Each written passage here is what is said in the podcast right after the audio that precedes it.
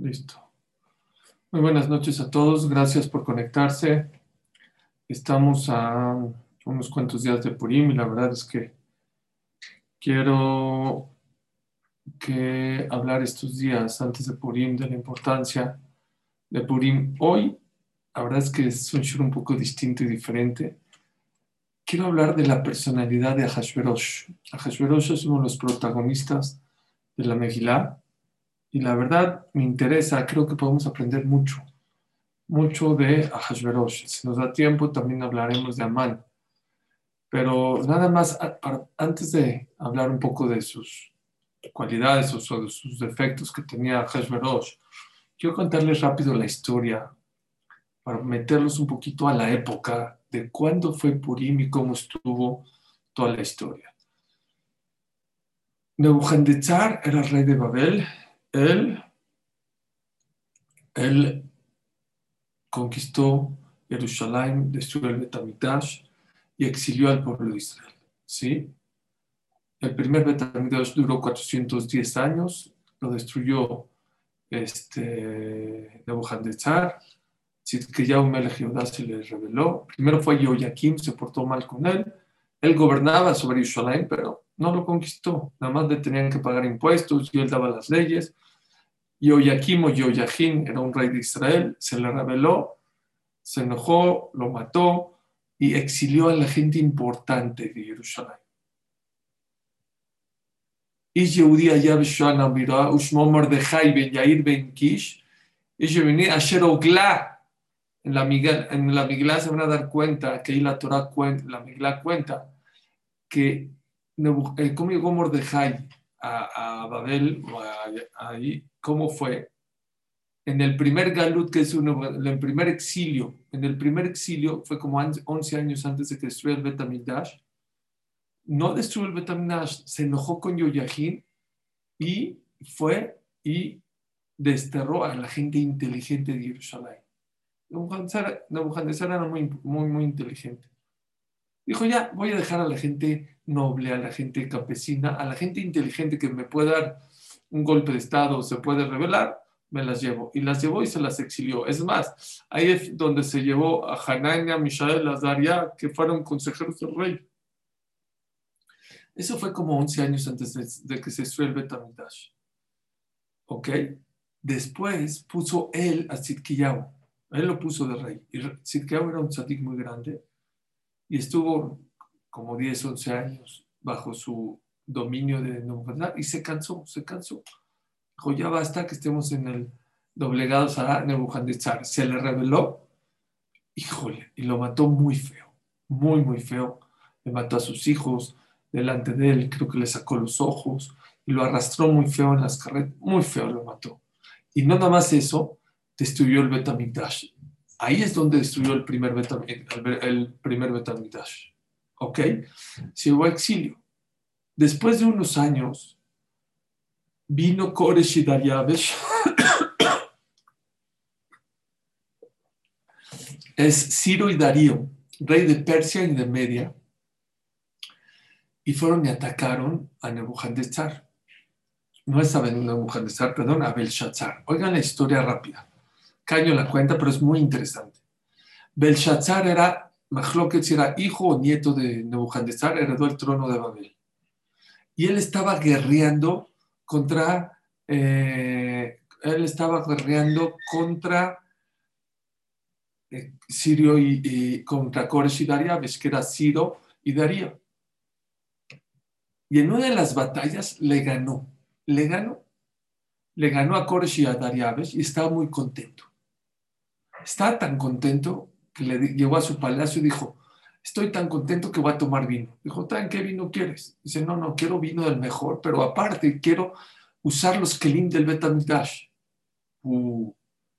Nebuchadnezzar, su papá o su abuelo, más lo que te la a decir a su papá o su abuelo, nunca se atrevió, sí, Shifri, ya estoy eh, grabando, gracias, nunca se atrevió, nunca se, se atrevió a usar los Krim del Betamidash. Le tenía respeto. Sí los sacó del Betamidash, sí los exilió, sí se los llevó a Babel, pero nunca los, los usó. Esto es pasuk lo que le estoy diciendo. ¿eh? Belshazzar estaba tan contento que dijo, a mí me vale. agarró, estaba tan contento que los utilizó y empezó a emborracharse. Cuando se empezó a emborrachar, salió una mano en el palacio real y empezó a escribir algo en hebreo en la pared. Esto lo cuenta, si mal no me acuerdo, en el Sefer Daniel.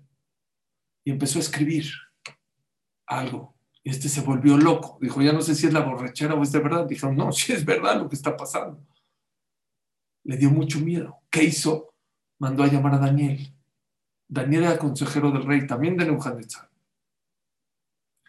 Le dijo, por favor, dime qué, qué dice ahí. Dijo, no, te vas a enojar. Dijo, no me enojo, por favor, dime qué dice. Dijo, usaste los kelim del Betamigdash, ¿verdad? Ahora le dijo, sí, la verdad sí. Dice Dios que por usar los kelim, los utensilios del Betamigdash, te vas a morir. Dijo, ah, sí, pues sí. ¿Qué hizo? Toque de queda alrededor de todo el palacio. El que se acerque, lo mata. Él en la noche no podía dormir de la noticia que le dijo Daniel se salió al bosque a caminar, a respirar, y en eso un soldado no lo reconoció de su propio palacio, dijo, toque, queda, lo mató. Y así murió Nebuchadnezzar. Se escuchó que el Nebuchadnezzar se murió, es como en el ajedrez, el que sabe, sabe jugar ajedrez, ¿saben cuándo se acaba el partido? Cuando le haces jaque al rey, cuando matas al rey, Así era el tiempo de antes. No es como ahorita que los reyes y los gobernantes y los presidentes gobiernan desde su escritorio. Antes el rey era el, guerrero número uno, el estratega número uno, el que estaba al frente de todas las guerras y todas las batallas. Cuando se escucha Koresh y Dariabesh que Belshazzar se muere, van, hacen batalla y conquistan el palacio real de Belshazzar. Y era de noche, me parece que era de noche y todo el mundo gritos y esto y de repente la hija de Belshazzar, una niña de seis años, corre llorando y piensa que su papá está en el trono, pero su papá ya había muerto. ¿Quién se sentó en el trono? O Koresh o Dariabesh, no recuerdo, y se le sienta en sus piernas, pensando que era su padre. Koresh o Dariabesh, no recuerdo, le dio Haram matarla. Dijo, ¿sabes qué? No la vamos a matar, pero tampoco la vamos a dejar. La mandó a casar con el que cuidaba los caballos. Al portero dijo, ya llévatela. Y se la llevó. ¿Saben quién era esa niña de seis años? Esa nada más y nada menos se llama Bashti. ¿Saben quién era el que cuidaba los caballos? Ahashverosh. Ahashverosh empezó, no de rey, empezó cuidando caballos en el palacio de Belshazzar. Y por eso cuando Ahasverosh la mandó a llamar, cuando estaba desnuda, y se le reveló, le dijo, oye, yo soy de sangre azul, tú eras un caballerango. Por eso se enojó tanto a porque lo despreció. Pero era verdad. Basti tenía, venía, tenía bolengo, tenía sangre azul. Ahasverosh era un cabaret, eh, cuidaba los caballos, a eso se dedicaba toda la vida. Ok. Entonces, ya entendimos. Luego, no sé por qué, no sé si la Gemara o el Midrash dice, Ahashverosh se hizo muy rico y se casó con Vashti. Entonces, entre el dinero que tenía Ahashverosh y el abolengo que tenía Vashti, logró ser, este, logró ser el rey de el rey no nada más de, de Shushan, el rey de 127 países, el rey de 127 países. Ok. Y como saben, así empieza la Megilá. La Megilá, uno de los protagonistas más importantes de la Megilá es Hashverosh. Nada más para ponernos un poquito en cuándo pasó esto en la historia judía, en qué época, justo al final de los 70 años. Al final de los 70 años, entre un Betamigdash y el otro Betamigdash, fue cuando sucedió esto. Ok. Les quiero hablar de varios características, no puse cualidades, hay unas, algunas cualidades, pero varias características que hablan de Hashverosh y creo que nos puede dejar un usar muy grande de cómo aprender a ser y cómo no ser en la vida. Número uno, la Gemara dice, según una opinión, que Hashverosh era muy voluble, como lo dijimos ayer cambiaba muy rápido de cosas. Muy rápido. Primero está hablando de su esposa, que es la mejor, que es la más guapa, que es la más inteligente. Y la mandó a llamar que venga desnuda. Está bien, estaba borracho. Lo que ustedes quieran y manden. Pero de repente no quiere venir, ¿la matas? ¿Cómo, cómo? Primero estás hablando que es la más bonita, que es la más inteligente, que es la más buena, que no hay como ella. Y de repente, también, enójate, no hables con ella, no sé, no le des gasto, lo que tú quieras, pero la matas es una persona voluble. Les voy a decir una cosa, el primer musar que yo aprendo de esto. La Torah le llama al pueblo Israel Amke Es un pueblo terco. Cuando el pueblo de Israel hicieron el becerro de oro, Hashem los quería destruir. ¿Y saben qué argumento utilizó Moshe Rabenu para salvar al pueblo Israel? Dice Dios, perdónale porque son muy tercos. Pues al revés, si son muy tercos, no vale la pena dejarlos. Primer punto, primer concepto de usar.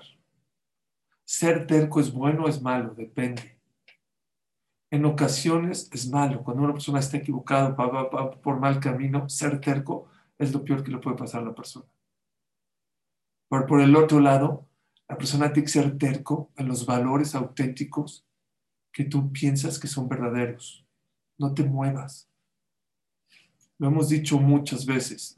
uno de los siete hábitos de la gente altamente, efectiva, ¿cuál es? Identificar cuáles son tus valores. Y un día que los identificas, no me muevo y no hay manera de moverme de esos, de esos valores. Eso le pasó a Hashverosh y por eso sufrió mucho, como va a ser más adelante, porque era una persona voluble, porque cambiaba muy rápido.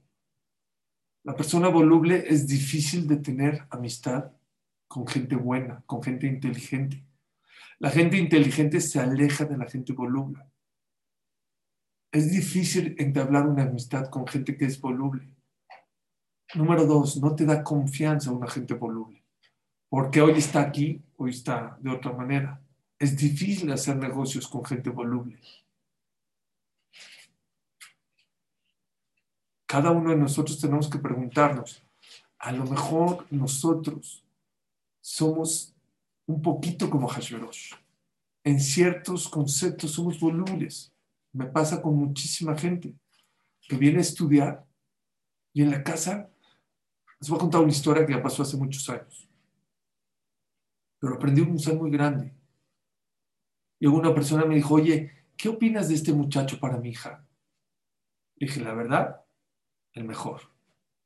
Increíble viene a estudiar, no falla, es constante, buenísimo. Mal hecho por de mi parte, yo lo conocía en el Bet Midrash, no lo conocía en la calle. Después de unos días, una persona muy honorable, dijo, Suri, oye, ¿ya, te metiste a su Facebook de él? Le dije, no, la verdad, yo no me meto a Facebook ni a Instagram. Dice, ¿cómo me recomiendas un muchacho que sube ese tipo de fotos a su Facebook?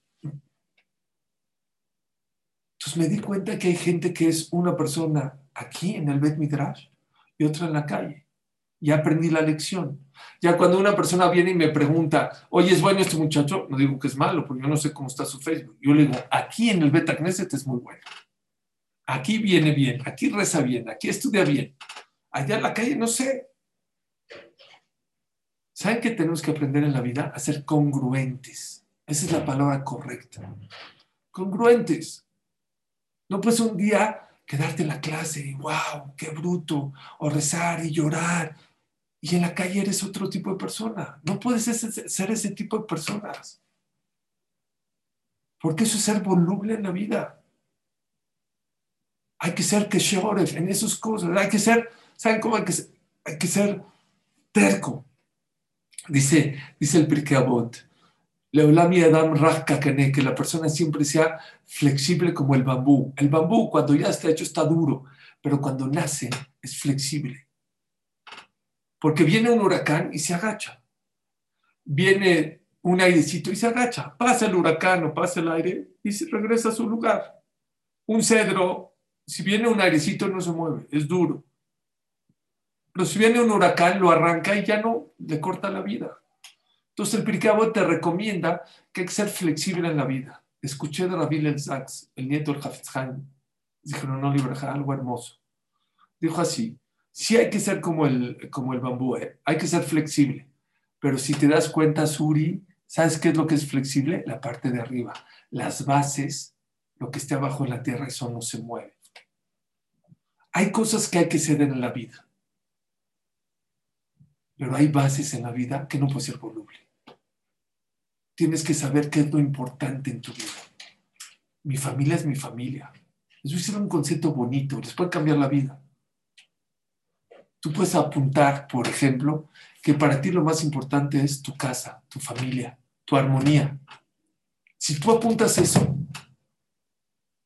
y lo tienes claro, ya no va a ser voluble en el. Pase lo que pase en mi casa y armonía. Oye, pero mi esposa se tardó, mi esposa hizo esto. No sé, lo tienes que arreglar de una manera, pero en mi casa hay armonía. En mi casa es importante. Oye, pero tengo una cita de trabajo. Tus hijos a lo mejor están antes que tú lo decidiste, tú lo, lo, apuntaste. Tú dijiste que uno de los valores más importantes es tu familia. Pero es que hay clientes que los... Yo me vuelvo loco, casos de Shalom Bait, casos de Shalom Bait. Que todo el problema son los amigotes de ellos, los amigos de ellas. No sé, me ha pasado de las dos partes. ¿eh? Es que no, ¿cómo, ¿cómo voy a dejar a mis amigos? Oye, no te entiendo. De verdad no los comprendo. ¿Prefieres no dejar a tus hijos, a tus amigos, que dejar a tu esposa y a tus hijos? A veces son casos de ya de separación, de divorcio. Ya, ya me dijo tu esposa o ya me dijo tu esposo, no sé, que si sigues con esos amigos va a acabar mal esto. Es que no puedo. No, entonces no tienes claro lo que quieres en la vida. No lo tienes claro lo que, tienes, lo que quieres en la vida. Ahashverosh era una persona voluble en la vida. Si un Yehudi necesita algo en la vida, no ser voluble. Tienes que aprender a ser terco. ¿En qué? En las cosas buenas. Y ese fue el argumento que Moshe le dijo a Dios. Dios, sí pecaron. Sí, tienen razón, se equivocaron. Pero ¿qué crees? En lo que tú les inyectes amor y cariño y bases, de verdad que no te van a fallar. Y esa es una de las cualidades que el pueblo judío ha tenido desde la destrucción del Betamidash hasta ahorita. Nos aferramos a la Torah, nos aferramos a, a nuestros valores. Hay mucha gente que ha dado la vida por sus valores, porque no es voluble, porque lo tiene claro en la vida. Hay otra explicación, Rembrandt. No nomás que era voluble, era tipesh. Ahashverosh melech tipesh allá, tipesh allá. Ahashverosh era un rey tonto. ¿Tonto? ¿Saben cuántos países gobernaba? 127 países. Yo creo que en esa época gobernaba sobre todo el mundo. No existía América, no existía México, Argentina, Venezuela, Panamá, Chile. Apréndanse algo. No todos los líderes que gobiernan son gente inteligente. Hay gente tonta y muy tonta. Hay gente exitosa, pero es tonta. ¿Por qué son exitosos? No sé. A lo mejor ahorita contestamos por qué. Pero no toda la gente que es exitosa en la vida es gente inteligente.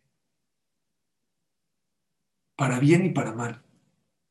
Dicen que en una ocasión una persona quería tomar el puesto de Shamash. ¿Saben qué es Shamash? El que recoge los libros del Betacneset, el que calienta el café para la gente. Shamash, el que limpia, el que pone el aceite. Y le dijo el Gabay, el que encargado del Betacneset, oye, ¿tú sabes escribir? No, la verdad es que yo no sé escribir. Dijo, perdóname, pero entonces no, no, pero yo, soy, yo recojo los libros, no importa, por favor, déjame, necesito el trabajo. Señor, ¿usted sabe escribir? No. La verdad no. Ok. No le, no le, dieron el puesto. Hasid este estaba desesperado, necesitaba trabajar y mantener a su esposa, a sus hijos. Empezó a ir a los pueblitos y comprar verdura y vender a la ciudad. De repente una canasta, luego dos, luego tres, luego cuatro, luego cinco. Se hizo multimillonario. Muy rico. Una vez lo entrevistaron y dijo, ¿me puede usted decir cuál fue el motivo por el cual usted se hizo tan rico en la vida? ¿Cómo le hizo? ¿Qué inteligencia usted tuvo a ser tan rico en la vida. ¿Saben qué contestó? Yo me hice rico por no saber escribir en la vida.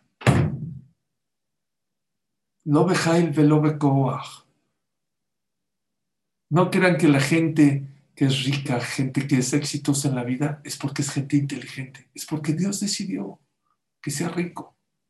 Moshe Reichman, conocido por muchos de ustedes, llegó a ser, él y sus hermanos, nombrado por Forbes los tres, en el número tres más rico del mundo hace unos 20, 30 años.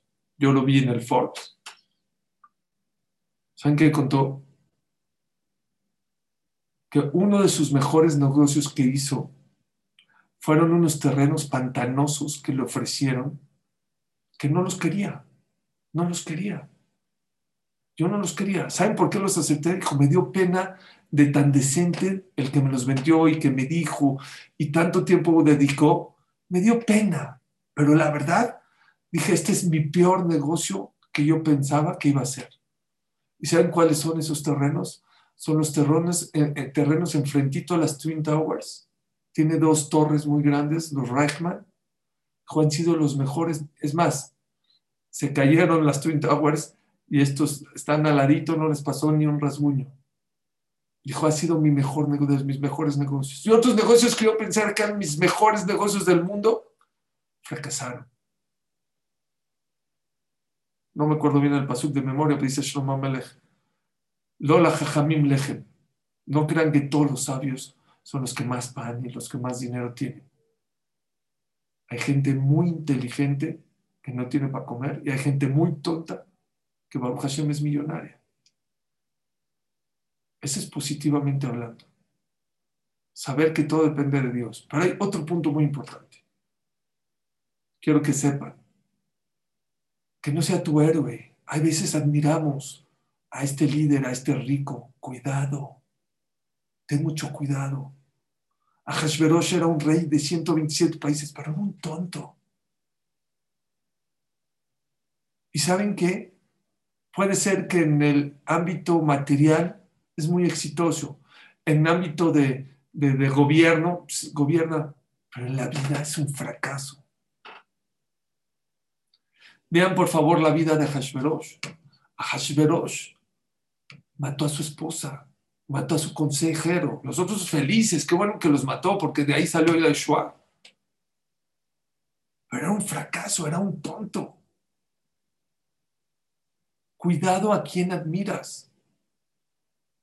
Mucha gente, y la verdad, respetamos, queremos, y hay veces imitamos, y hay veces son nuestros héroes porque tienen un poquito de dinero, porque tienen un poquito de éxito en la vida.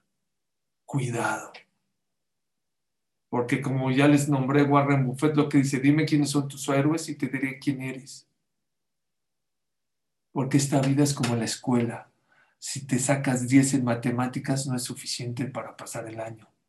Necesitas también 10 en español y 10 en biología y 10 en física y 10 en química. No es suficiente nada más 10 en matemáticas. Hay gente que tiene 10 en los negocios, ¿eh? Pero como papá o como mamá son un fracaso como amigo, es un fracaso. Y es lo que viene la Torah a enseñarte. Cuidado, a Hashverosh Melech Tipesh. Era un hombre tonto en la vida. Como siempre les digo, Birkat Koanim, ¿saben cómo empieza? Llevar Hashem. Que Hashem te bendiga. Dinero. Así empieza la Braja Kuanim. Hay gente que con eso ya está suficiente, ya se va del. Ya, yo, es la mejor Braja. Perdón, no te salgas, todavía no acaba. Bishmereja. Que Dios te cuide lo que estás haciendo con tu dinero. Porque si no es Braja. Y ahí no acaba la. ¿eh? ¿De qué sirve Dios que, que tengas dinero y que te cuide? Bijuneca. Si no tienes gen, no tienes gracia la gente no le caes bien. Mucha gente, mucha gente nos vamos con la finta del dinero, de lo material. Cuidado. Es parte de la verja, yo no digo, el dinero es muy bueno y ayuda muchísimo, pero no lo es todo. es parte de. Falta mucho todavía. Eso al Hashverosh. Hashverosh era un rey tonto. No nomás eso, no lo van a creer. Se echó un banquete de 180 días. ¿Qué es eso? Seis meses de, ¿me pueden decir? Yo no conozco, a lo mejor ustedes tienen ahorita un dato reciente de un rey, de un rey. Sé que hacen orgías eh, de seis días, siete días, 180 días. ¿Para qué? ¿Saben qué hizo la Megilá? ¿Para qué lo hizo? No lo van a creer. Y este es un musar, se van a volver locos.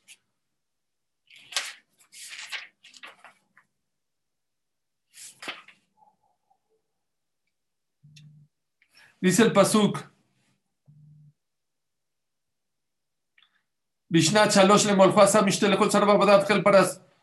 ¿Para qué hizo este, este, cómo se llama, este banquete? para demostrar la riqueza que él tenía. Fred Gedulato, su grandeza, gastó un banquete de 180 días. 180 días, ¿para qué? Para demostrar quién soy. No lo vean, vean qué musar tan grande. Dicen los Jamim, Ahashverosh era un hombre con baja autoestima. Tenía baja autoestima. Y como tenía baja autoestima, no podía, bueno, ya eres rey, ya te nombraron rey. No es suficiente porque yo quiero que sepan que soy un rey poderoso, que soy rico. ¿Qué te importa la gente?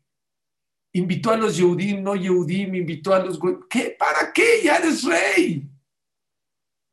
Festeja tu triunfo. No necesitas gastar tanto dinero para demostrarle a la gente. Tenía baja autoestima. ¿Cuánta gente de esas conocemos en esta época que necesita demostrar su coche, su casa, su ropa, sus fiestas, para demostrar que no necesitas? Si tú sabes que es rico, si tú eres que eres inteligente, ¿para qué suenas? ¿Para qué haces tanto ruido? Vean qué usar tan importante. Se burla uno de pero 180 días. A lo mejor no hacemos 180 días, pero conozco gente que se gasta en un día, en una fiesta, lo que a lo mejor Hashverosh se gastó en 180 días. Y a lo mejor muchos de ustedes también. Perdón que lo diga.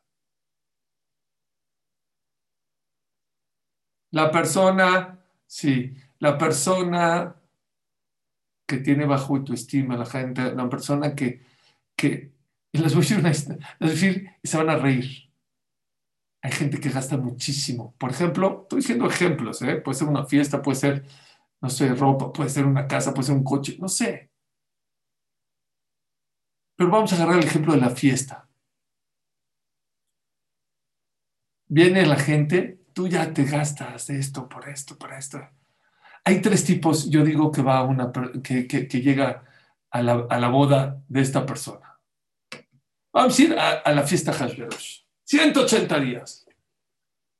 La gente que dijo, wow, Hashverosh, qué rico. No. ¿Saben qué dice la gente? Uno dice, está loco, ¿para qué gasta tanto? Otro, si te va bien, ¿cómo estuvo la fiesta? Normal. Otro va a decir, no, la carne estuvo fría, la este. Igual no vas a dejar contentos a nadie a todo el mundo no lo va a hacer contento. Uno va a decir por qué no dio pescado, el otro dice por qué gastó tanto, el otro va a decir sirvieron muy tarde, el otro sirvió muy temprano. y el que dice, el que dice, me encantó la fiesta, ¿saben cuánto tiempo hablan de ti? Un segundo. No creas que la gente no duerme de la emoción que fue a tu fiesta y no para de dormirse de la emoción. No. Ojo, no tienes que hacer fiestas feas y fe. No, no, no. Pero cada uno sabe si la fiesta que está haciendo, si el coche que está comprando. Mira, si Dios te bendijo con dinero y puedes gastar, es azul también no gastar. También. Pero cada uno, dice Ramón Weinberg, tiene que decidir si estoy gastando por mí o por la gente. Y sé que la raya es muy, muy, muy, chiquita y muy delgada, pero se los dejo de... A mí también, o sea, cada uno tiene que pensar hasta dónde hacemos cosas por los demás y hasta dónde hacemos cosas por nosotros mismos. Ok. Hashverosh tenía otro problema mundial. ¿Saben qué pasó? Mandó a llamar, él estaba borracho y estaban la gente de Siria, la gente de Turquía, la gente de, no sé, de Irán, de Arabia, y todo el mundo presumiendo a sus esposas. Las mejores esposas son las de Irán, las otras decían las de Siria. Él decía que su esposa Bashti era la mejor, no sé qué. Entonces la mandó a llamar desnuda para que la vean, ya saben la historia, que no quiso venir, no por Tzadek, no crean que era una mujer recatada. Ella corriendo hubiera venido, pero la cámara dice que Dios hizo que le dé lepra a Bashti o que le salió una cola, sí, una cola, como dijimos ayer. ¿Para? Para que no acepte venir, para que se enoje a Hashverosh y la mate. ¿Y por qué Hashem la castigó eso? Porque ella ponía a las Yehudiot a trabajar en Shabbat desnudas. Tú pusiste, ah, Hashem te hizo lo mismo y por eso Hashem la, castigó. ¿Ok? Bueno, ¿qué hago? Se puso negro que su, que su esposa no le no quiso venir. ¿Qué iba a hacer? No, le iba a hablar, no le iba a dar gasto. No, vino a Man y le dijo, ¿sabes qué? Mátala. Mátala. ¿Sabes qué? Me gustó. Como dijimos, él es voluble, la voy a matar. Ven qué musar tan grande hay acá. Qué mensaje tan importante.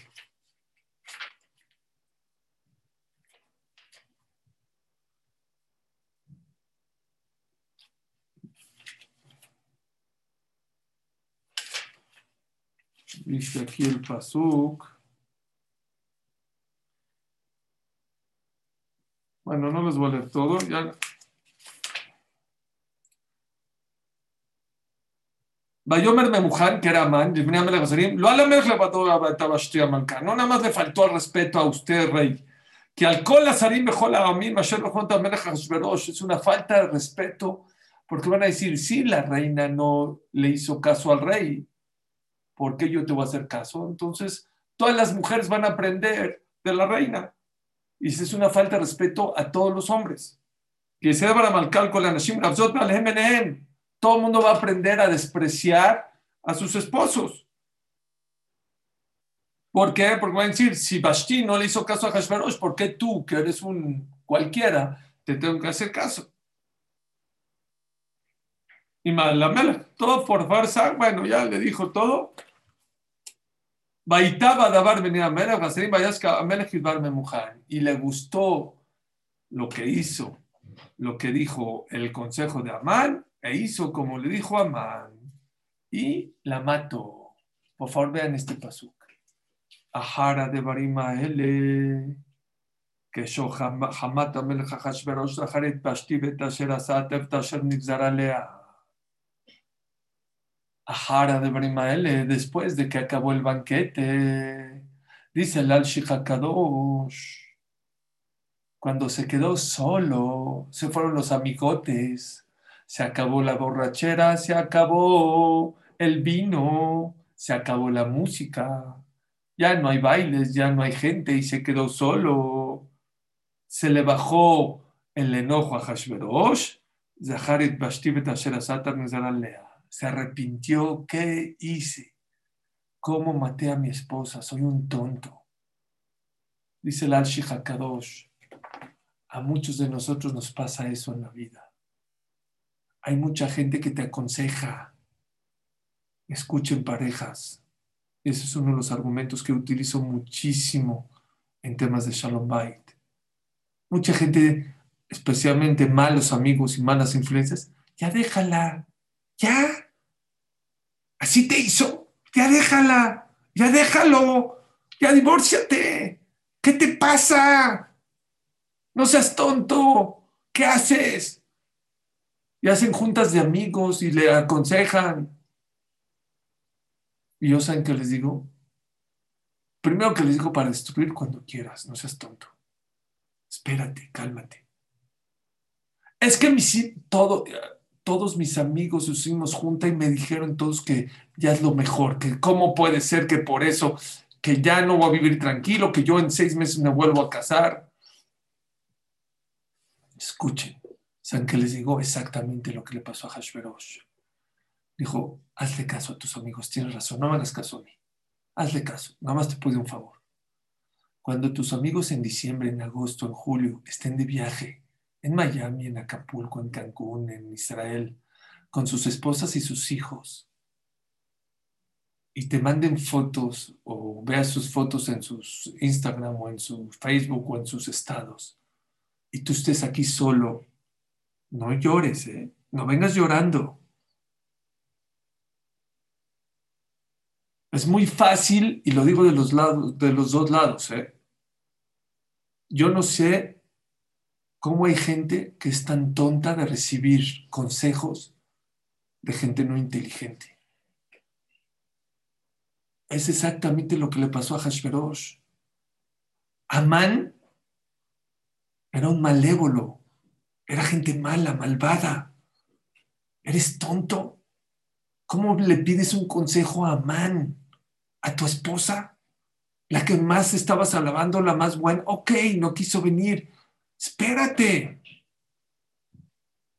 ¿Cómo tomas decisiones impulsivo? No conozco una persona impulsiva en la vida que sea feliz. Sí conozco muchos impulsivos de buen corazón. ¿eh? Y muchos de ellos tzadikim. Y muchos, buen, muchos de ellos que estudian mucha Torah. Pero no conozco un impulsivo que sea feliz en la vida. No lo conozco. Dice Rav Shlomo Ibn Gavidol, Priya Meirut Haratá el que es impulsivo en la vida siempre se arrepiente, siempre. Cuidado. Claro que hay que tomar consejos, pero una de las cosas más importantes, especial cuando son decisiones importantes en tu vida, no le puedes pedir consejo a cualquiera. Decimos en el bidui que decimos todos los kishim, yasno otra ot nos pegamos aquí de Dios, damos malos consejos. Hay que pegarse fuerte en el corazón. Escuché una vez de Isaac, mi hermano, que dijo algo muy bonito, que escuchó, no me acuerdo el nombre de quién. Para dar un consejo, tienes que ponerte en los zapatos del otro. Tienes que sentir lo que está viviendo el otro. No puedes dar un consejo de dientes para afuera porque tú no sabes lo que puedes provocar. Y si tú no sabes la contestación, di no sé. Ve con un psicólogo, ve con un jajam, ve con un, no sé. Pero mucha, mucha, mucha, mucha gente, mucha gente tiene mucha responsabilidad de culpa de muchas cosas. Y la gente como la está pasando difícil, pues cualquier, hay veces, o hay gente no inteligente mis amigos, tus amigos te están hundiendo a veces. Esos no son buenos amigos. Eso no quiere decir que no hay que divorciarse. ¿eh? En ocasiones ese es el mejor camino. Lo único que les quiero decir es que no puedes tomar una decisión como Hashverosh, con el vino, con los cuates, con el relajo, con la fiesta. Cálmate, cálmate. Para destruir es muy fácil cuando quieras, pero cálmate. Nunca tomes una decisión, obviamente, con el alcohol en la cabeza. Nunca tomes una decisión con hambre. Nunca tomes una decisión enojado. Nunca tomes una decisión cansado. Cálmate. Dice Rafestras, las decisiones se toman con la cabeza, no con el corazón. Y así se entiende el Jobot también. Pero a veces la cabeza no está funcionando. Espérate, qué prisa por destruir. Es muy fácil destruir. Ahora mandé una reflexión que creo que me, me gustó mucho, no creo, me encantó. No puedes pensar de una manera lúcida con los puños cerrados. No hay manera. Por eso el sabio, dice la Gemara, el sabio que se enoja pierde su sabiduría. En el momento que estás enojado no puedes actuar. Es lo que dice el al Hakadosh. Muchas veces tomamos decisiones bajo el efecto del alcohol o bajo el efecto de los amigos, de los cuates o bajo el efecto del enojo. Pero al final, al final, te quedas tú solo. Ten mucho cuidado de quién recibes consejos.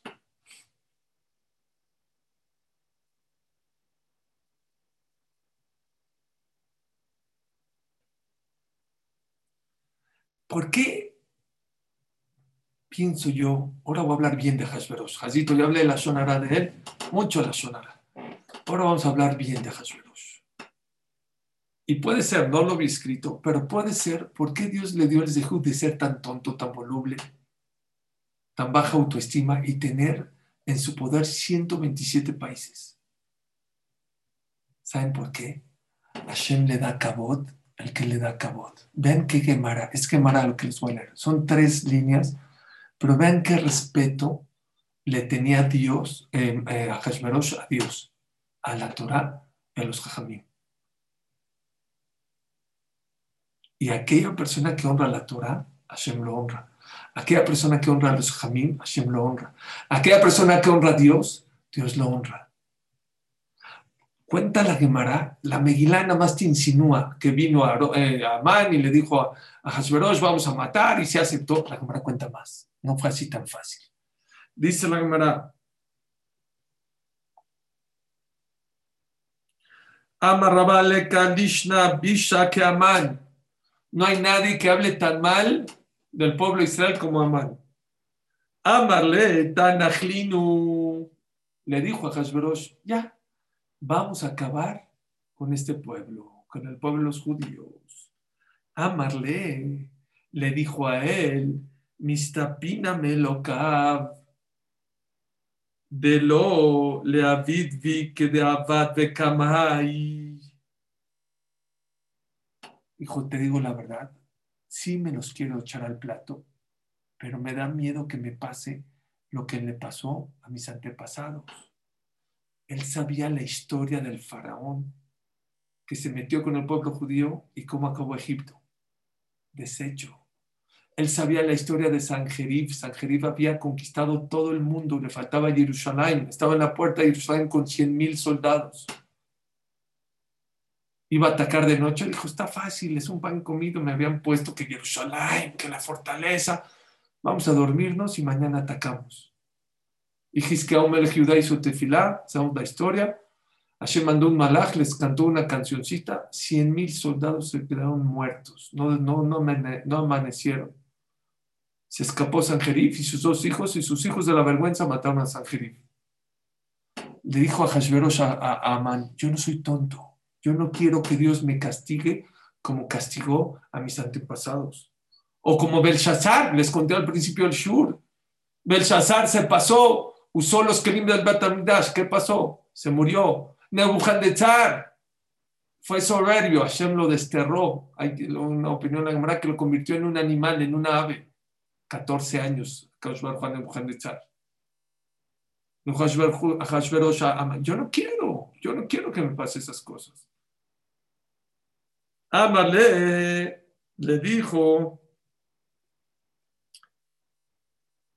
Yashnumina mitzvot. Vean qué respeto le tenía Amán a Hashverosh, a Dios y a las mitzvot.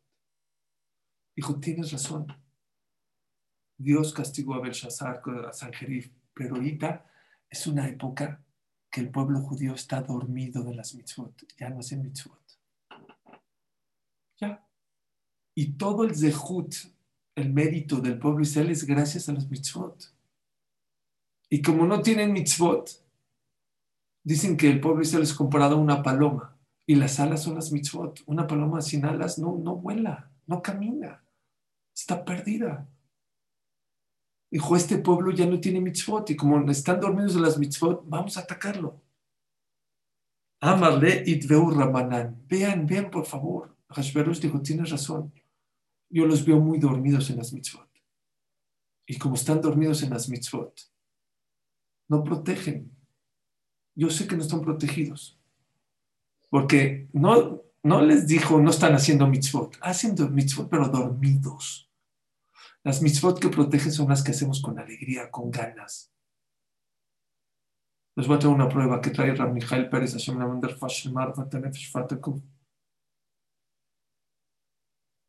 Cuando Jacob le quitó la braja a Esav, Esav dice, Vaitzak se acá Mará. Se echó un grito muy amargo, muy fuerte. La pagamos aquí con Mordejai, entre paréntesis. Cuando se enterró Mordejai de la, del decreto de Amán, dice también el Pasuk, Vaitzak se acá Mará. Y Mordejai se echó un grito muy amargo para compensar lo de Sab. Dicen los Jamín, ¿por qué? Porque Jacob Avinu le dio gusto que, le robó, que le quitó las verajotas a Sab. La pagamos. No te puede dar gusto. Te tocaba a ti, Rivka dijo, no puedes disfrutar ni siquiera que Sab se las quitaste. No puedes disfrutar. Cierro el paréntesis. ¿Qué dijo Esaf? Lo voy a matar. Que se muera mi papá y lo voy a matar. ¿Por qué dijo hasta que se muera su papá? Dice, ¿por qué? Porque Jacob está estudiando Torah. Todo el tiempo que estudia Torah no va a poder con él. Pero cuando se muera mi papá, ya no puede estudiar Torah. Saben que una vez no puede estudiar Torah porque la Torah trae alegría y una vez no puede estar contento. Entonces, ahí me lo voy a echar, lo voy a matar. ¿Qué dijo? Pregunta a Pérez, espérame. Tienes razón que no se puede estudiar Torah normal, pero se puede estudiar la Jod de Abelut, se puede estudiar cosas tristes, hay Yermillao, hay varias partes de la Gemara o de la Torah que son tristes. Es una vez las puede estudiar. Entonces, Esav, no sirve que se muera tu papá porque Jacob no va a estudiar cosas alegres, pero va a estudiar cosas tristes. Y es Torah, y la Torah lo va a proteger. Dice Raper, ese nombre de alguien, no me acuerdo de quién. De aquí vemos que la Torah que protege es la Torah con alegría la Torah que es con tristeza, te van a pagar después de 120 años, pero no te protege. Lo mismo es con las mitzvot. Yo así aprendo de la Gemara. Le dijo a Jesús, no me da miedo su Dios que me vaya a castigar. ¿Qué dijo a, Amán? ¿Sabes qué? Están dormidos, hacen las mitzvot dormidas. Órale, matanos de Avianim, órale. Que lo hora. Este, eh, Mishlach Manot, órale, ponle ahí lo que sea, cámbiale la tarjeta y dáselo. Las mitzvot buenas que protege son las que les echamos ganas. Entonces a Jesús dijo, bueno, ya vamos a matar. Miren lo que le contestó, no los podemos matar.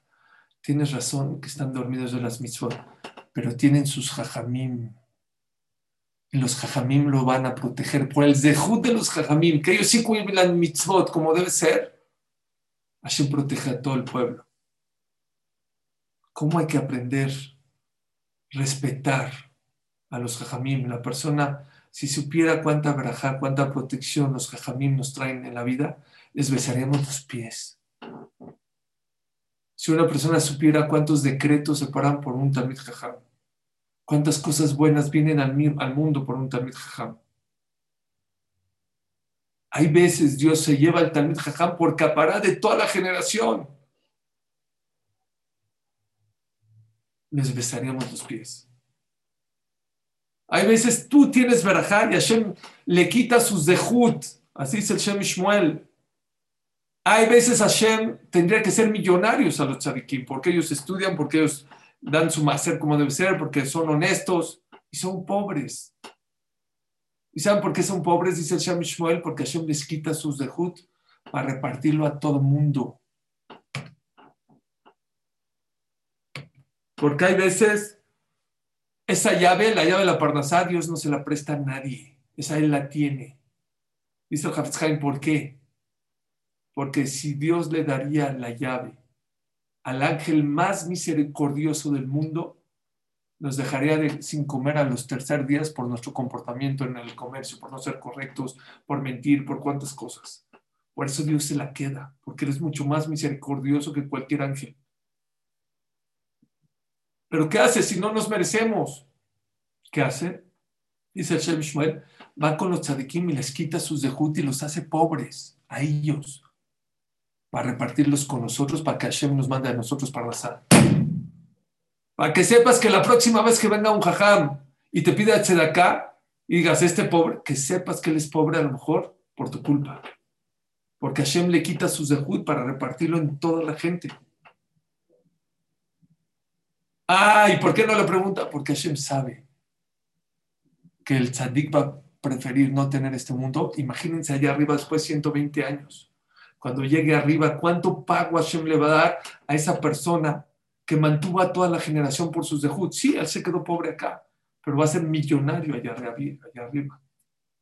Es lo que dice la Gemara de Masejet eh, Tanit, Haftet. Rabbi Hanina Mendoza, dice la que en tiempo de Rabbi Hanina Mendoza salía una voz celestial que decía, toda la generación come pues de Jud Rabbi Hanina Mendoza. Y Rabbi Hanina Mendoza tiene para comer un kilo de algarrobos. Algarrobos es una fruta muy amarga, muy... Es lo que comía de Erev Shabbat a Erev Shabbat.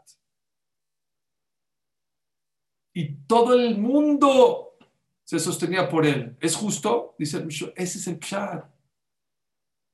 Lo que pasa es que él, sus dejud, se lo quitan y Hashem se lo reparte a todo el mundo. Eso lo entendía Hashverosh. Le dijo a Amán, ¿sabes qué? Tiene razón. Tiene razón. Están dormidos las mitzvot, pero tienen a sus jajamim. Y como tienen a sus jamim, el zehut de sus jamim los van a proteger. No me meto con el pueblo judío. Miren qué malvado Amán. ¿Qué le dijo? Dijo, ¿sabes qué? Amaleem, tienes razón. Pero el pueblo judío, cuando recibió la Torah, se comprometió que Kol Israel Arevim Zebazé no es suficiente que los de Jajamim cumplen mitzvot y las hagan de una manera hermosa, porque ellos son responsables de sus hermanos y ellos no le están reclamando, no los reprochan, es lo que dije ayer en la clase, el que me escuchó. Los jajamim están hechos para reclamar. No tienen que humillar. No tienen que hacer sentir mal a la gente. Pero tienen que abrirle los ojos al pueblo para que, para que recapaciten. Para que para que vayan por un buen camino, para que sean mejores Yudim, mejores papás, mejores hijos, mejores amigos. Eso es un Talmud Jajam. Esa es su función. No es nada más ponerse, miren qué bonito hablé, miren cómo dije. No, no es para eso. Es Gemara. Él le dijo Amán y esa fue el knockout a Hashverosh. A Hashverosh con esa te tumbé. ¿Sabes por qué? Porque si los Jajamim no reclaman, es un solo pueblo. Y por lo tanto, ya no tienen el zehut de ellos porque ellos están obligados a reclamarles. Dijo, ahora sí, me, ganaste. Aquí está el anillo y se lo dio. Qué musar tan grande. La verdad es un musar muy grande de la historia de Hashverosh. Y hay que aprender nosotros a valorar. Y yo creo, puede ser, puede ser que a Kadosh Barjú le dio el zehut de gobernar 127 países porque le tenía respeto a Dios. A lo mejor era tonto, a lo mejor era voluble, a lo mejor le faltaba autoestima, a lo mejor lo convencieron y lo marió a man, no importa. Pero en raíz se veía que le tenía mucho respeto a quién? A Dios, a las mitzvot a los talmud. Cuentan que Nebuchadnezzar, el rey de Babel, Nabucodonosor, él era, no era rey, él era el escribano del rey. Él era el escribano del rey. Y una vez se enfermó Hisquiao Melech el rey de Israel, y estaba muy grave. Muy, muy grave. Hizo tefilá y se salvó. Fue un milagro que se salvó.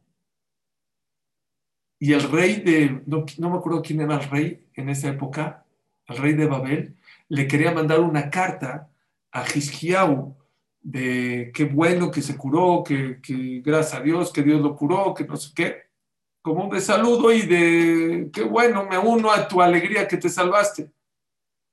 Ok, le escribió la carta, se la mandó, ya se iba el mensajero y dio tres pasos, tres pasos nada más. Y en eso llegó Nebuchadnezzar y le dijo al rey, ¿qué, es esa carta? Aarón dijo, no es una carta que mandé a Gisquiau porque Dios lo salvó. Y dije, ¿qué pusiste? Puse al rey de Gisquiau y, y a su Dios de los hebreos shalom, y luego ya puse todo. Dijo, no te entiendo. Todo lo que le estás mandando la carta es porque Dios le, hizo un milagro. ¿Cómo puede ser que primero pusiste al rey Hisquillau y luego al Dios de los hebreos? No va. Tienes que poner primero al Dios de los hebreos, luego a Hisquillau. Vean qué bonito. Al hijo, tienes razón, pero ya la mandé, si quieres tú corrígela. Dicen que Nebuchadnezzar dio tres pasos. Uno, dos, tres, alcanzó al mensajero, agarró la carta, la borró y corrigió al Dios de los hebreos y al rey de Hisquiau y todo el rollo que le puso. Dice la Gemara que por ese Zehut Dios le dio el Zehut de conquistar todo el mundo. ¿Por qué? Porque Dios tres pasos en honor a Dios. Y es una de las explicaciones por qué damos tres pasos acabando la mirada para contrarrestar los tres pasos que este Rasha dio en honor a Dios. Todo el pueblo de Israel, no sé cuántos años llevando, llevamos millones de millones de Yehudim rezando, damos tres pasos antes de la mirada y tres después de la mirada, ¿para qué? Para contrarrestar los tres pasos que dio Nebuchadnezzar en honor a Dios. Apréndanse esto en la vida. La persona que honra a Dios, la persona que honra a la Torah, la persona que honra las mitzvot y la persona que honra a los hajamim, de verdad, va a haber éxito en este mundo y en el otro mundo. Creo que fue un poco distinto al Shirur, pero la verdad sí me gustó al final. Sí salió padre. Bueno, que Hashem los cuide y los proteja y los bendiga y que Hashem les dé el zehut de poder aprender de las características, de los errores, de las cualidades de Hashverosh. Espero mañana hablar de Bashti, de Amán y de Esther. Espero que nos dé tiempo. Hablaremos de los personajes. Muchas gracias a todos. Gracias por los que me escribieron. Súper. Gracias a los que se metieron y a los que me están escribiendo en mi WhatsApp y a los que están aquí en el Zoom. Los quiero mucho. Que Hashem nos cuida, los proteja. Vamos a echarle muchas ganas en este Purim. Hay muchos mensajes, muchas lecciones y mucha tifila. Mucha, mucha, mucha tifila hay que hacer en estos días. Que Hashem nos bendiga. Gracias a todos por conectarse.